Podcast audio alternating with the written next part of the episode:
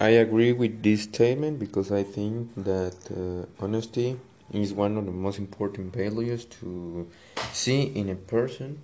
If you are honest, you will be uh, a better person. You will be most most uh, trust person, and you will be uh, you will have a lot of friends, a lot of honest honest friendships, and a lot of um, honest love and agreements with the people that you care.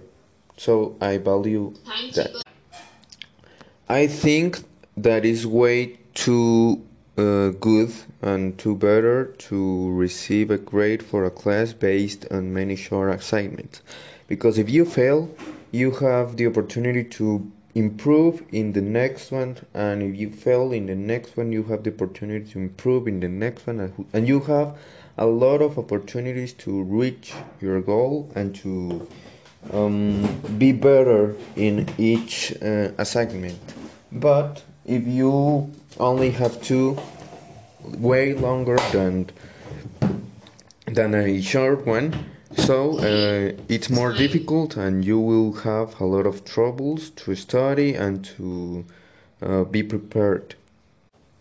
I agree with this statement because I think that uh, a lot of people are now buying books and trying to increase their reading strategies and reading uh, hobbies.